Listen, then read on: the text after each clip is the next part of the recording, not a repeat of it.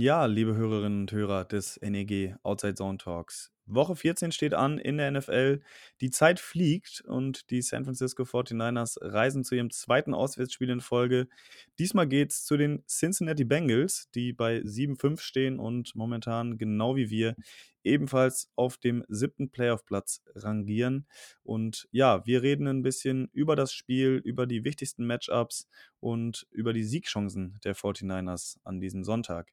Hört rein, Go Niners! Herzlich willkommen zu einer neuen Episode des Niner Empire Germany Outside Zone Talks, deinem deutschsprachigen 49ers Podcast. Viel Spaß beim Hören und Go Niners!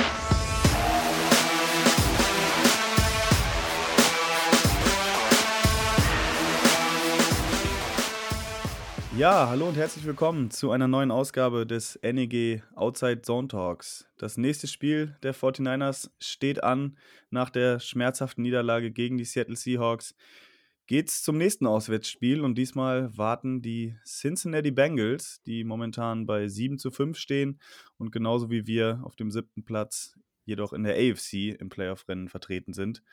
Und ich denke, da erwartet uns definitiv ein spannendes Spiel und darüber wollen wir ein bisschen im Podcast sprechen.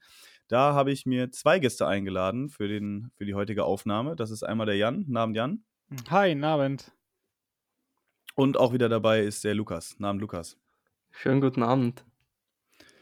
Jo, das Spiel gegen die Bengals, denke ich, schon vor Wochen klar gewesen, ähm, dass das so in, ja, im Rennen um die Playoffs doch auch wohl entscheidend werden könnte. Und äh, ja, nach der mehr oder weniger überraschenden Niederlage gegen die Seahawks, je nach äh, Blickwinkel kann man das ja bewerten, ähm, ist es auch so, dass das Spiel gegen die, äh, gegen die Bengals durchaus ähm, große Auswirkungen auf unsere Playoff-Chancen haben kann.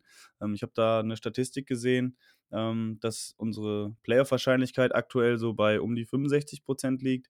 Wenn wir das Spiel gewinnen würden, ähm, dann würden wir die äh, Chancen auf 78 Prozent äh, steigern. Wenn wir es jedoch verlieren sollten, äh, steigen die Chancen nicht, sondern sinken auf 47 Prozent. Ähm, diese ganzen Kalkulatoren, die da, da das berechnen, ähm, sagen dann also, dass es unter 50 Prozent Wahrscheinlichkeit besteht, dass wir die Playoffs noch erreichen. Und ich glaube, das zeigt doch auch, wie wichtig das Spiel werden wird, oder Lukas? Ja, natürlich ist es sehr, sehr wichtig, aber ich glaube nicht, dass es eine Tragödie wäre, wenn wir das Spiel verlieren. Wir haben noch das Duell gegen die Falcons, die ja auch im NFC Playoff Rennen sind.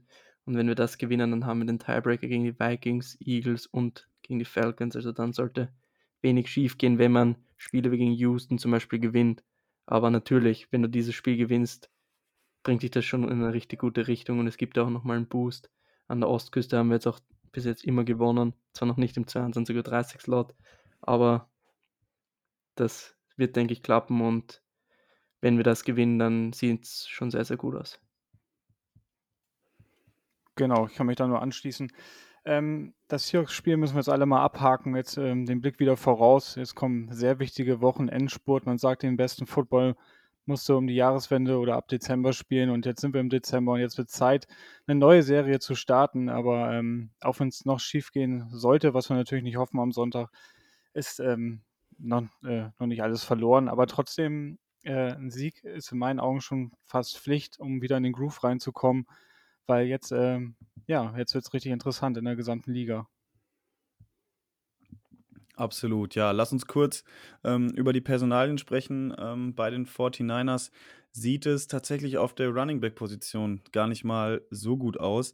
Elijah Mitchell ist, glaube ich, noch im Concussion-Protokoll und hat jetzt auch noch Probleme mit seinem Knie ähm, dazu bekommen. Äh, sieht wirklich nicht ganz so rosig aus für Sonntag. Die 49ers haben da mit Brian Hill einen neuen Running Back verpflichtet, der letztes Jahr ähm, noch aktiv war für die Falcons, wenn ich mich nicht täusche. Ähm, hat mir wenig gesagt. Ich weiß nicht, kann einer von euch was zu der Personalie, zu dem Spieler sagen? Also für mich war das wirklich ähm, ein No-Name, aber der scheint ja einige Yards und, und auch äh, Touchdowns gemacht zu haben. Also ganz ehrlich, ich kenne sehr viele Spieler, aber er hat mir nichts gesagt, außer dass ich wusste, dass er für die Browns gespielt hat diese Saison. Er wurde vor drei Wochen, glaube ich, entlassen. Aber wundert mich eigentlich, dass nicht mal ein prominenterer Name eingeladen wird, einfach für ein Workout oder Carrion Johnson, der, glaube ich, am Anfang der Saison bei uns war. Also das wundert mich schon ein bisschen, weil so einen No-Name zu holen, vor allem wenn jetzt Elijah Mitchell ausfällt, Jeff Wilson hat auch Knieprobleme, dann hätten wir nur noch Jermichael Hasty und dann noch einen No-Name Running Back. Da hätte ich lieber eine Erfahrung vielleicht mit Todd Gurley zum Beispiel. Ja, wenn man auf die Statistiken guckt, äh, ganz interessant, letztes Jahr äh, 100 Laufversuche gehabt zumindest, 465 Yards gemacht. Also ähm, hat er ein Average von 4,7 Yards per Carry. Ähm, ich kann zu ihm selber jetzt wirklich auch äh, wenig sagen. Ähm, sieht für mich aber so aus, als wenn er auch äh, eben, ja, so, so, ein Runner ist, ähm, ähnlich wie, wie Elijah Mitchell, eben, dass er dieses Outside-Zone-Scheme ähm, spielen kann oder bespielen soll.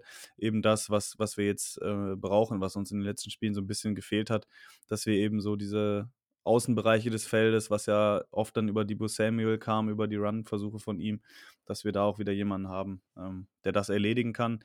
Natürlich bleiben die Daumen gedrückt für Elijah Mitchell und Jeff Wilson äh, und äh, alle weiteren Verletzten, ähm, dass es reicht, aber ich denke, wir müssen uns damit abfinden, ähm, dass es am Sonntag ohne die gewuppt werden muss. Äh, gute Nachrichten gab es auch. Fred Warner ist zurück dem Trainingsplatz. Und äh, ja, auch Debo Samuel soll am heutigen Donnerstag, Tag unserer Aufnahme, ins Training zurückkehren. Ähm, ich weiß nicht, vielleicht kriegen wir die News gleich noch rein, ob er beim Training dabei ist oder nicht. Ähm, das wäre natürlich auch enorm wichtig. Aber Jan, ich glaube, die Rückkehr von Fred Warner ist für die Defense auch definitiv äh, ein wichtiger Push, oder? Ja, absolut. Das kann der ganzen Defense äh, oder kann die ganze Defense auch mal beflügeln, wenn der, ähm, ja, der, äh, der Mike Linebacker wieder reinkommt. Ähm, aber Aisha hier hat das ja auch sehr gut gemacht, spielt sowieso eine ganz gute Saison. Aber trotzdem, wenn neben dir noch ein, ja, der Leader oder der Captain der Defense ist, trittst du vielleicht ganz normal anders auf. Wir haben, äh, können die Front auch anders äh, reagieren und ähm, ja, ich denke mal, auch für ähm, unseren ähm, Defense-Koordinator ist es auch ein gewohntes Bild wieder mit, mit Warner zusammen und ich, ich denke, da ähm, ja, können wir schon positiv wieder wenigstens auf der Personalie äh, blicken. Genau, denke auch, dass das äh, für die Defense auf jeden Fall, du hast gerade gesagt, die Miko Ryans, und dass er da seinen Playcaller zurückbekommt. Ähm, ich denke auch, dass das ähm, ja dazu führen wird, dass, dass wir ein bisschen variabler wieder werden können in den Formations ähm, in der Defense ähm, mit Fred Warner, der ja auch durchaus mal blitzen kann oder so und auch in der Coverage äh, sehr stark ist. Ähm, da könnte man dann auch genau das machen, was ja äh, letzten Sonntag gefordert äh, worden ist, dass man ein bisschen mehr ähm, mit äh, Too High Safeties ähm, agiert und vielleicht mal auch eine Cover vorspielt oder so, um da auch den starken Receivern der Bengals so ein bisschen entgegenzuwirken. Und ich denke, ähm, ja, wenn da die 49ers äh, Fred Warner in der Mitte des Feldes zurückhaben, diese Präsenz auch von ihm, dann ähm, ja, ist da zumindest Hoffnung da, diese starke Offense der Bengals zu stoppen. Und da sind wir auch genau beim Thema. Die Offense der Bengals, Lukas, äh, ist, glaube ich, doch ein ganz schönes Mismatch gegenüber unserer Defense. Ja, definitiv. Also die Receiver mit Jamar Chase, T. Higgins haben sie zwei Riesen-Receiver, die vor allem bei Contested Catches und Jump Balls generell sehr, sehr stark sind, was ja uns nicht besonders liegt. Also die PIs von Dante Johnson, die werden so und so kommen, egal wie die Receiver sind. Aber von Josh Norman werden wahrscheinlich auch ein paar fliegen. Ist definitiv ein Mismatch. Dann haben sie auch noch äh, Tyler Boyd im Slot, einer der besten Slot-Receiver für mich in der NFL. Also gegen unsere schon geschwächte Secondary ist das wirklich ein Mismatch. Und gegen, zum Linebacker wollte ich noch was dazu sagen, zu Fred Warner.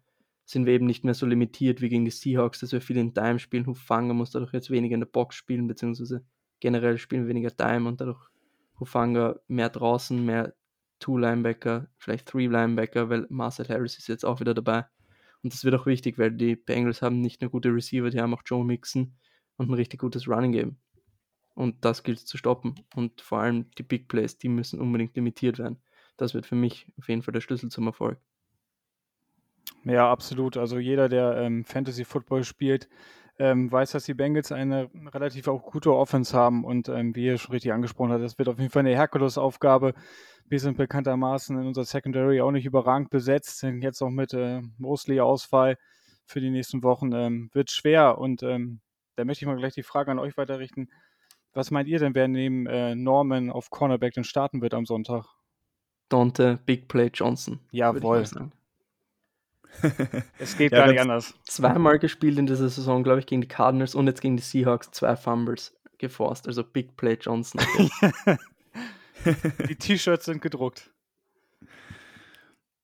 Ja, dazu vielleicht ganz kurz. Ähm, ich weiß nicht, glaube ich, bei der letzten Aufnahme hatten wir es noch nicht mit drin. Äh, Emmanuel Mosley, genau mit dem High Ankle Sprain, die nächsten Wochen auf jeden Fall raus. Ähm, vielleicht für die Playoffs zurück, wenn, wenn, wenn die Playoffs kommen sollten.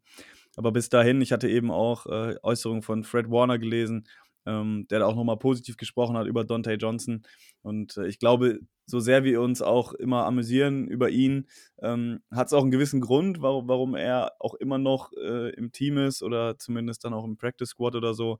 Ähm, er ist recht variabel einsetzbar. Ähm, ob das jetzt auf einem hohen Niveau ist oder nicht, äh, sei jetzt mal dahingestellt, aber er kann also halt von auch. mir war alles ernst gemeint. er kann eben auch als Nickelback spielen, als Outside Cornerback.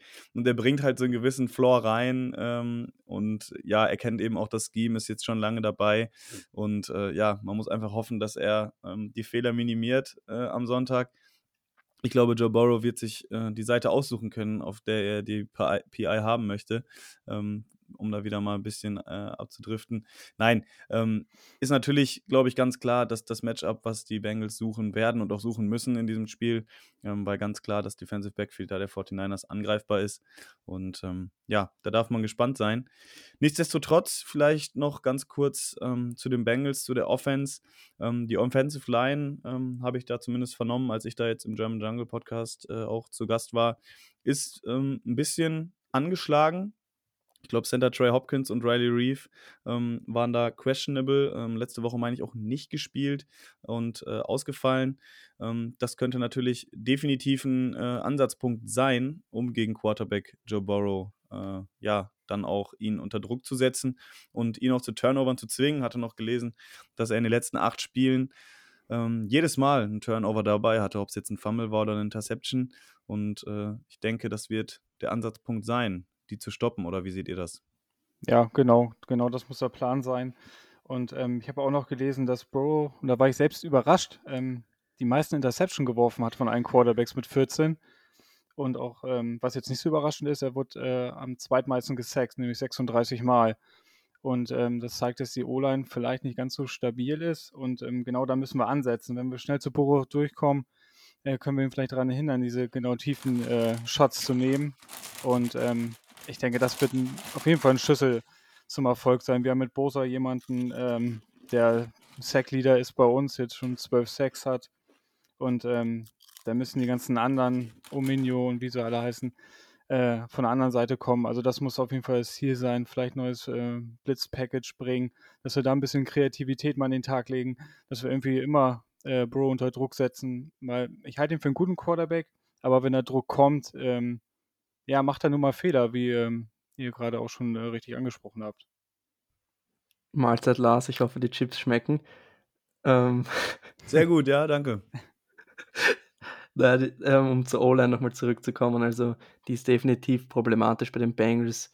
Ich glaube, jeder hat die Draft-Diskussion mitbekommen. Sollen sie Jamar Chase draften? Jeder hat gefühlt gesagt, sie sollen Penny Sewell nehmen, um Joe Burrow ein bisschen Help zu geben und mehr Zeit. Sie haben es nicht getan, sie haben sich für den Receiver entschieden und das zahlen sie jetzt auch. Ich glaube, die Chargers hatten sechs Sacks im letzten Spiel und dementsprechend waren es auch, auch zwei Interceptions, glaube ich, und ein Fumble. Ich habe das jetzt nicht nachgeschaut, ich habe das jetzt im Kopf, weil ich das Spiel gesehen habe. Aber die Bengals sind definitiv anfällig und die O-Line, auch der Left Tackle, eigentlich former First-Round-Pick, Jonah Williams, ist anfällig, aber da muss von Nick Bosa und Co etwas kommen. Und gegen Seattle war meiner Meinung nach schon eine ziemliche Leistungssteigerung da. Zu vielen Teilen, manchmal war es noch nicht so wie erwartet, aber es war definitiv besser. Und wenn wir wirklich konstant Druck auf Burrow kriegen, das Run-Game stoppen, dann werden es die Bengals schwer haben.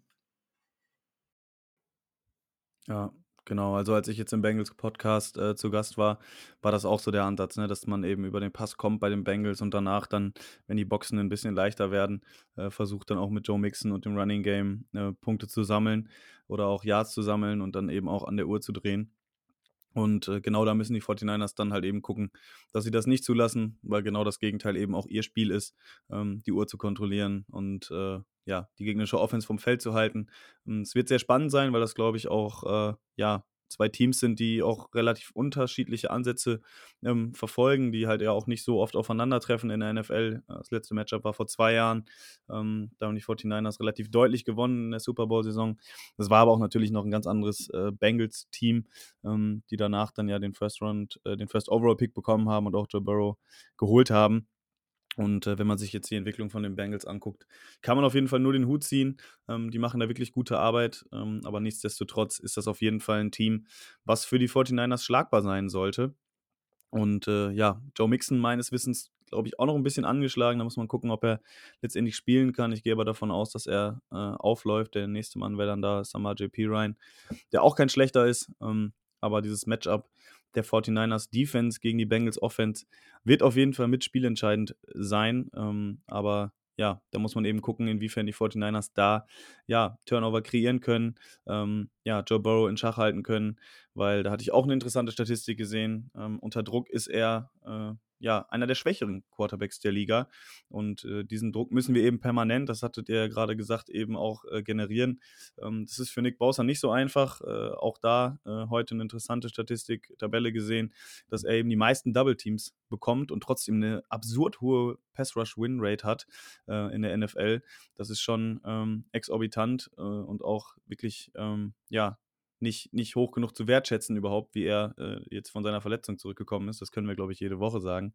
Ähm, nichtsdestotrotz brauchen wir da eben auch einen zweiten, der da äh, permanent Druck ausübt. Und das ist ja das, woran es ein bisschen mangelt die letzten Wochen.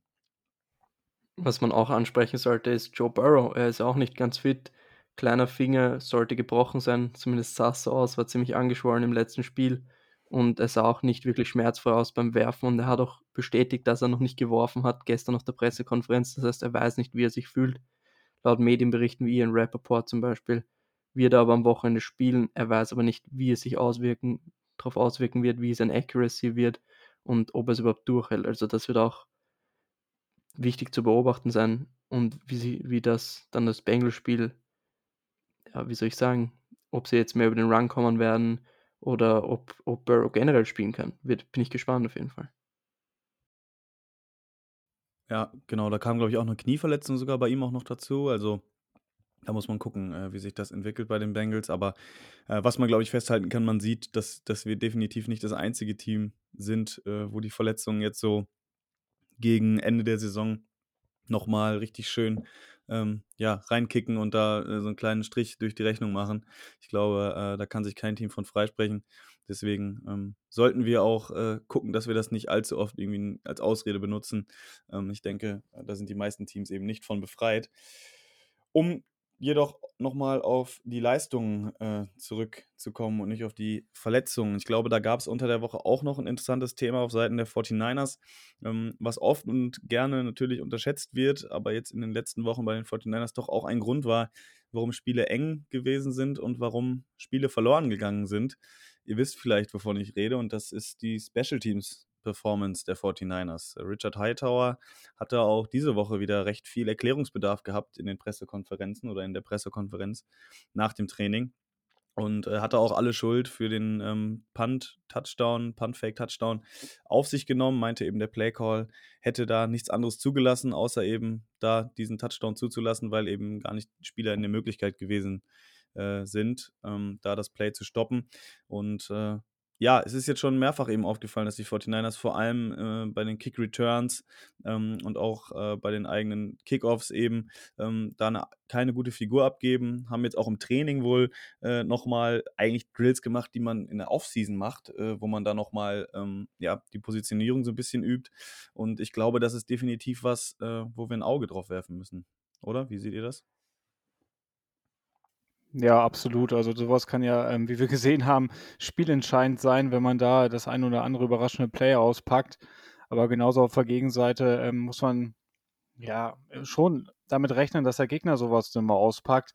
Und äh, so wie die Edge da frei war bei dem ähm, Fake Punt der Seahawks am letzten Sonntag, das, das darf einfach nicht passieren. Zumindest muss da einer so in der Nähe sein, dass er wenigstens noch eine Chance hat, da ranzukommen. Aber ähm, ich weiß auch nicht, wie es euch dabei geht. Ähm, zum Beispiel, äh, wenn wir in der Position ist, ähm, äh, Punt zu receiven, äh, habe ich immer Bauchschmerzen, weil ich immer Angst habe, dass einer von unseren Jungs äh, hinten im Return dann ähm, den Ball fummelt. Und das ist in, am Sonntag passiert, das ist in der Vergangenheit oft passiert. Äh, es ist mit unterschiedlichen Spielern passiert. Und ähm, ich weiß nicht, ich kann mich jetzt nicht auf die Schnelle erinnern, dass wir zum Beispiel auch mal äh, äh, einen Return-Touchdown den mal gemacht haben. Ich glaube, äh, Richie James Jr. hat mal einen gegen die Seahawks gemacht vor etlichen Jahren. Aber ähm, da wäre es mal echt interessant, auch mal Statistiken rauszukramen.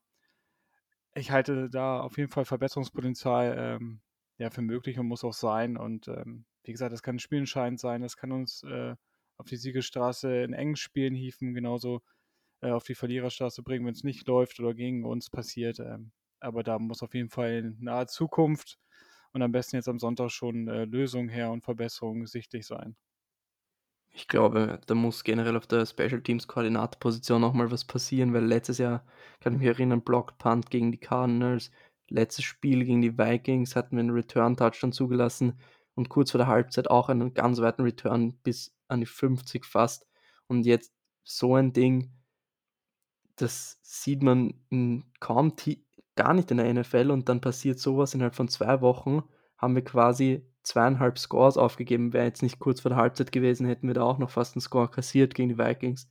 Und es zeigt für mich keinen Trend nach oben. Wir hatten, glaube ich, in diesem Jahr ein, zwei gute Returns gegen die Packers, Trenton Cannon vor der Halbzeit.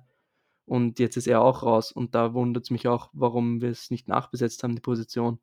Mir fällt jetzt nicht ganz der Name ein, wen wir in der Offseason als Returner hatten, der dann von den Bears geclaimed wurde, wenn das einer von euch weiß. Ähm, der ist jetzt auf jeden Fall Free Agent, den könnte man sich zurückholen, aber anscheinend sieht man keinen Bedarf oder Trenton Cannon kann bald wieder spielen, was ich sehr bezweifle. Also verstehe da nicht ganz die Vorgangsweise und ich finde, in der Offseason sollte was passieren. Simon Webster war das, glaube ich, wenn ich mich nicht genau, täusche. Genau, genau. ja. Ähm, ja, also Special Teams bei den 49ers, ähm, da hatte ich auch die äh, Rangfolge gesehen bei EPA, also das, bei den Special Teams ist man da, glaube ich, auch auf Platz 27, 28 oder so. Und ähm, was da wirklich zu denken gibt, ist halt auch die Entwicklung ne, über die letzten Jahre. Also, nachdem man im ersten Jahr von Hightower und äh, unter Shanahan noch äh, Top 10 in Special Teams war, ist man danach immer, immer schlechter geworden. Ich glaube, letztes Jahr oder auch im Super Bowl-Jahr sogar war man irgendwie nur 26 was das anging.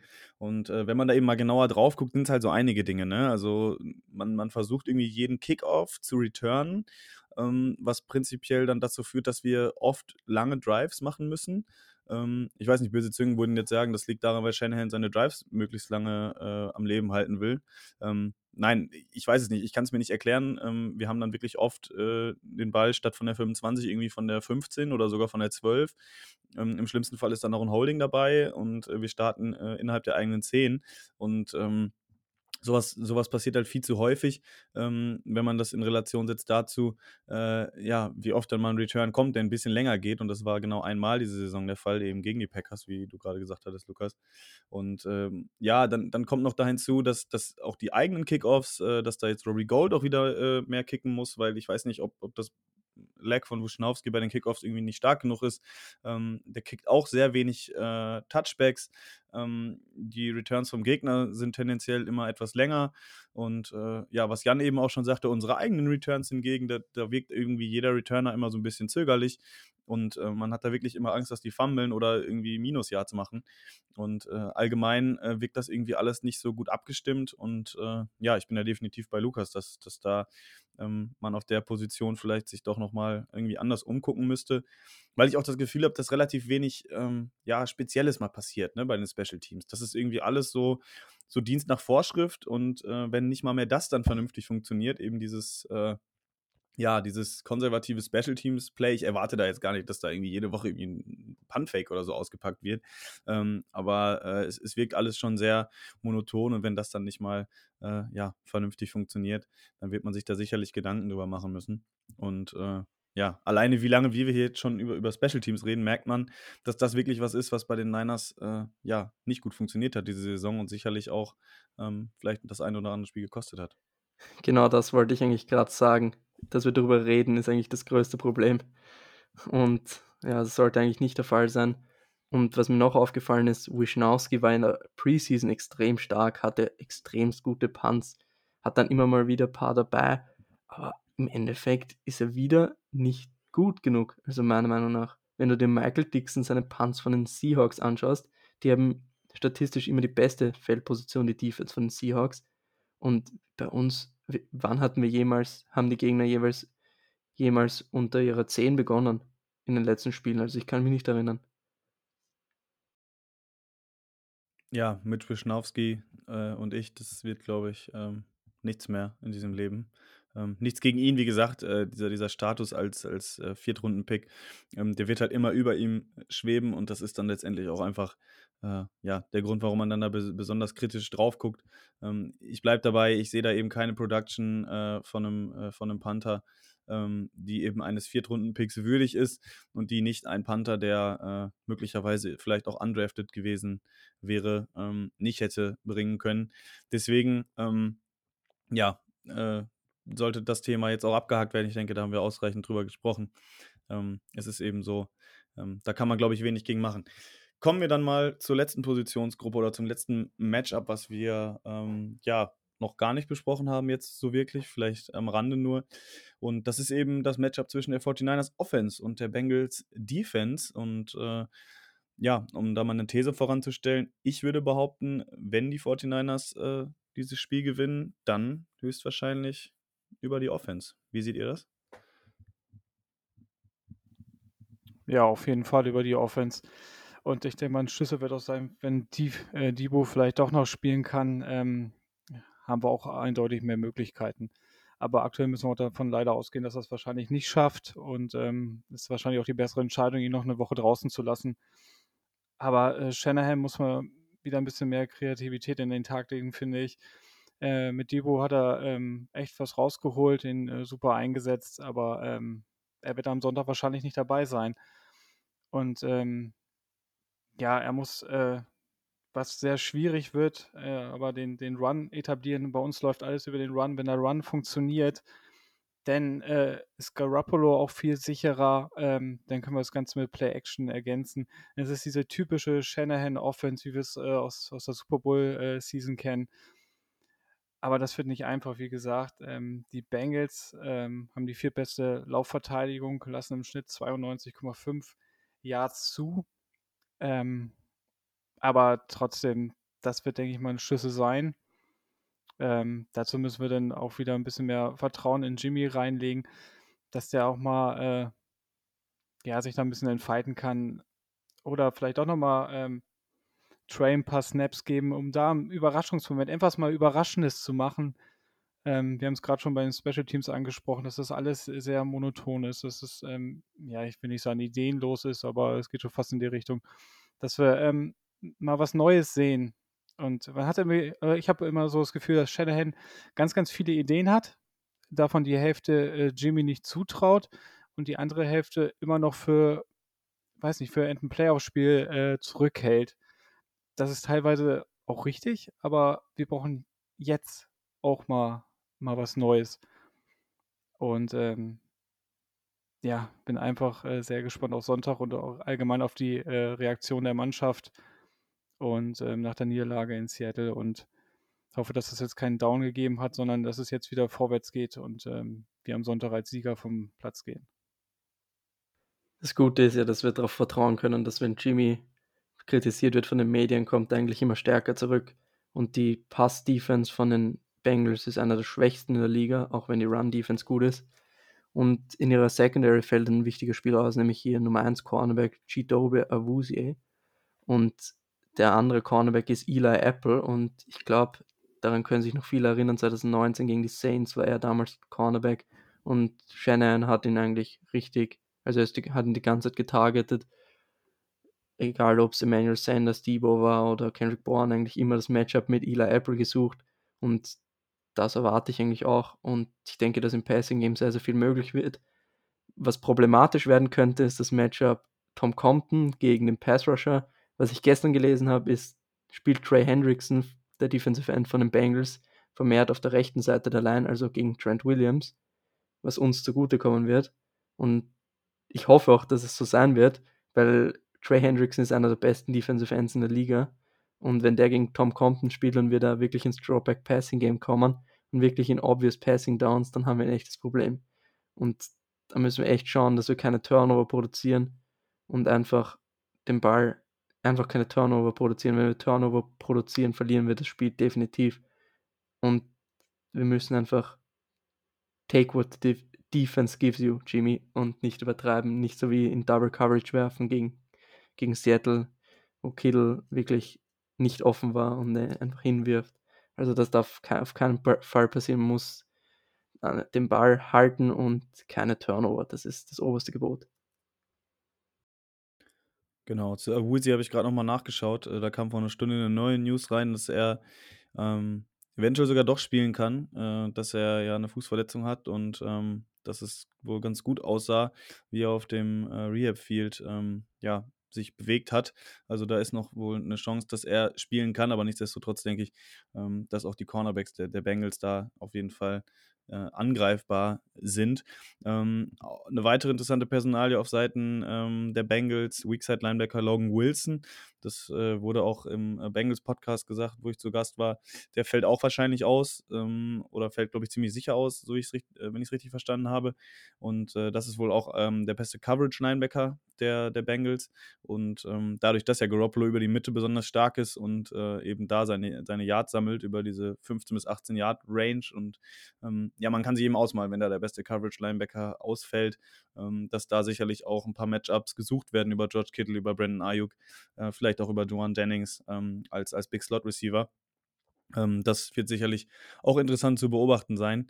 Und äh, ja, Lukas hat es gerade angesprochen, Turnover Battle. Ähm, da hatte ich heute auch äh, einen guten Stat gesehen, äh, wie die 49ers, glaube ich, jedes Spiel gewonnen haben, indem sie das Turnover Battle gewonnen haben, jedes Spiel verloren haben, wo sie es eben verloren haben und 1 zu 2 stehen, wenn es gleich viele Turnover waren. Und dass das eben natürlich immer wichtig ist in der NFL. Ähm, aber ich glaube, äh, beispielsweise in unserer Super Bowl-Saison, ähm, da hatten wir, glaube ich, gegen die Steelers fünf Turnover oder so in, in, Woche drei und in die Steelers nur einen und trotzdem haben wir am Ende gewonnen. Ähm, was die ich damit sagen will. Rudolph. Ja, okay, klar. Aber was ich eben sagen will, gute Teams überkommen das dann irgendwie. Dieses Jahr sind wir einfach in meinen Augen oder offenbar auch nicht, nicht so gut, um, um da äh, diese, diese Fehler, diese Turnover dann auch ähm, ausbügeln zu können.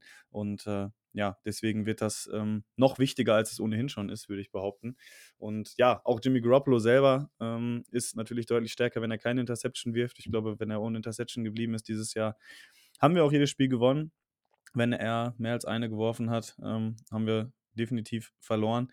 Ähm, ja, das, das ist auf jeden Fall alles, was so ein bisschen dafür spricht, dass da auch diese Ball Security auf jeden Fall äh, natürlich wieder eine große Rolle spielt auf Seiten der 49ers. Und ähm, ja, Debo Samuel, das hatten wir eben schon angesprochen, wenn der fit ist oder fit werden sollte, wäre das natürlich ein enormer Boost für die 49ers Offense, ähm, der dem ganzen, dem ganzen Spiel nochmal eine andere Dimension gibt, äh, wo Kai Shanahan dann doch auch die Außen des Feldes noch ein bisschen besser bespielen werden kann. Und äh, ich glaube, dass das ziemlich elementar sein wird. Ähm, für diese Partie. Und äh, ja, zu Tom Compton vielleicht noch ganz kurz. Äh, den fand ich gar nicht so schlecht, muss ich sagen. Der hatte ja auch gegen Seattle gar nicht so eine schlechte PFF-Grade. Aber nichtsdestotrotz ist das Matchup da gegen Sam Hubbard natürlich ähm, definitiv eher pro Hubbard zu entscheiden. Und äh, ja, da darf man gespannt sein, wie die sich schlagen werden. Gibt es von euch noch interessante Facts oder Matchup, die ihr noch im Kopf habt zu dem Spiel oder ähm, zur Diskussion, dass äh, ja, vielleicht wir doch nochmal Trey Lance mehr sehen sollten. Das sehe ich ehrlich gesagt nicht kommen, aber was ich euch fragen wollte ist, glaubt ihr nicht, dass wenn Debo fit ist, dass wir ihn eigentlich primär als Running Back sehen werden, gerade wenn wir auf die Running Back Situation gerade schauen?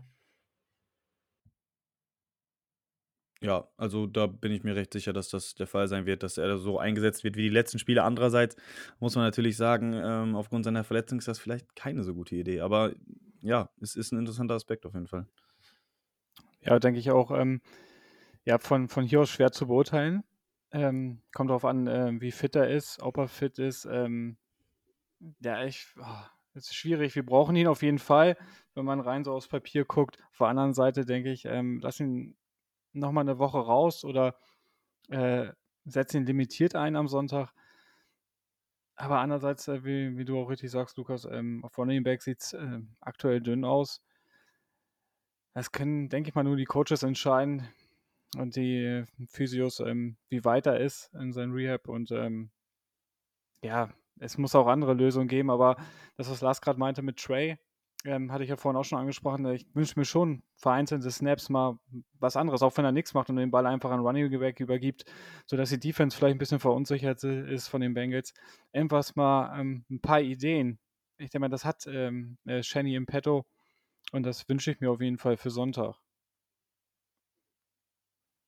Ja, glaube, ist ähm, ziemlich, ziemlich klar. Ich glaube, es wünschen sich ziemlich viele ähm, der Fans, auch ich ähm, bin da definitiv etwas offener für geworden. Äh, alleine natürlich, wenn man sich diesen Call anguckt von Shanahan gegen Seattle beim 4. und 1, ähm, wo er dann äh, einen Zone Read läuft mit Garoppolo, ähm, der dann nicht funktioniert hat und zu unserem Glück dann noch eine Flagge letztendlich bei rumgekommen zu ist. Zu seiner Verteidigung muss man sagen, dass er hat den Defensive End falsch gelesen, hätte den Ball einfach abgeben müssen, dann wäre es ein First Down gewesen. Also dann redet niemand drüber, aber ja. Ja, ja, es ist, es ist nur, ne, so sieht es dann komisch aus, wenn dann Garoppolo, weil ich sag mal, ein Trey Lance, wenn der dann vielleicht selber läuft und dann mit seiner Power, dann würde er vielleicht auch nochmal so ein, so ein Defender da über den Haufen laufen können. Aber sei es drum. Ähm, das Interessante dahingehend war eben noch, was, was Shanahan, glaube ich, vor dem Seattle-Spiel gesagt hatte, ähm, dass er das jetzt eben komplett sein lässt, dass er äh, ja, Trey Lance ins, ins Spiel bringt, weil ihn das selber irgendwie so ein bisschen aus seinem äh, Play-Calling-Rhythmus rausbringt. Ähm, fand ich eine interessante Äußerung. Ähm, weiß ich auch nicht, ob ich das so gut finden soll, aber es scheint wohl so zu sein, dass, dass wenn, wenn er eben seinen Quarterback wechselt und dann hat er gesagt, dass wenn er eben andere äh, ja, Schemes sieht auf der Defense-Seite, ähm, wenn, er, wenn er da eben durchtauscht und dann eben eine ganz andere Formation auf dem Platz steht als das Play vorher, äh, dass, dass er da dann gewisse Tendenzen nicht mehr so gut erkennen kann, wodurch er dann so seinen ganzen Rhythmus auseinanderbringt. Ähm, kann man sich vielleicht so vorstellen, dass wenn er da dreimal die gleiche Formation callt und dann sieht er beim vierten Mal, okay, die stehen wieder so und hat beim letzten Mal da irgendwelche Schwächen gesehen, ähm, dass er dann, keine Ahnung, einen besonderen Receiver irgendwie in Szene setzen will oder über eine bestimmte Seite laufen will und äh, dass sowas dann ihm irgendwie verloren geht, wenn dann plötzlich Trey Lance auf dem Feld steht, weil dann die Defense dir auch einen komplett anderen Look gibt. Ähm, das scheint zumindest Kai Shanahan ein bisschen zu stören und ich glaube, das ist auch die Erklärung dafür, warum ähm, ja, unsere Hoffnung, dass Trey Lance da irgendwie mal mehr das Feld sieht, ähm, ja, wahrscheinlich nicht äh, erfüllt werden. Und äh, da wird man, wird man sehen, ob da kommenden Sonntag vielleicht nochmal äh, ja, ein Gedankenwechsel stattgefunden hat bei Kyle Shanahan ähm, oder ob er da an seiner Marschroute festhält. Jo, dann würde ich sagen, haben wir recht ausführlich ähm, ja, über die wichtigsten äh, Personalien und Matchups gesprochen. Wenn nichts mehr wäre, würde ich euch noch zu eurer Einschätzung des Spiels fragen, was ihr erwartet und äh, ja, ob ihr realistischerweise davon ausgeht, dass die Niners das Spiel auch wirklich gewinnen können. Ähm, ich hätte noch kurz was, was, ähm, was anderes. Ich habe gerade reingekommen, äh, dass äh, Joe Burrow hat ähm, geworfen heute beim Training, war aber limitiert und ähm, äh, Dings, äh, Running Back Mixon hat nicht trainiert. Das habe ich gerade noch äh, bei Twitter gelesen. Äh, ja, das mal kurz dazu noch. Und ähm, ja, Einschätzung. Ja, wird auf jeden Fall ein sehr schwieriges Spiel, denke ich.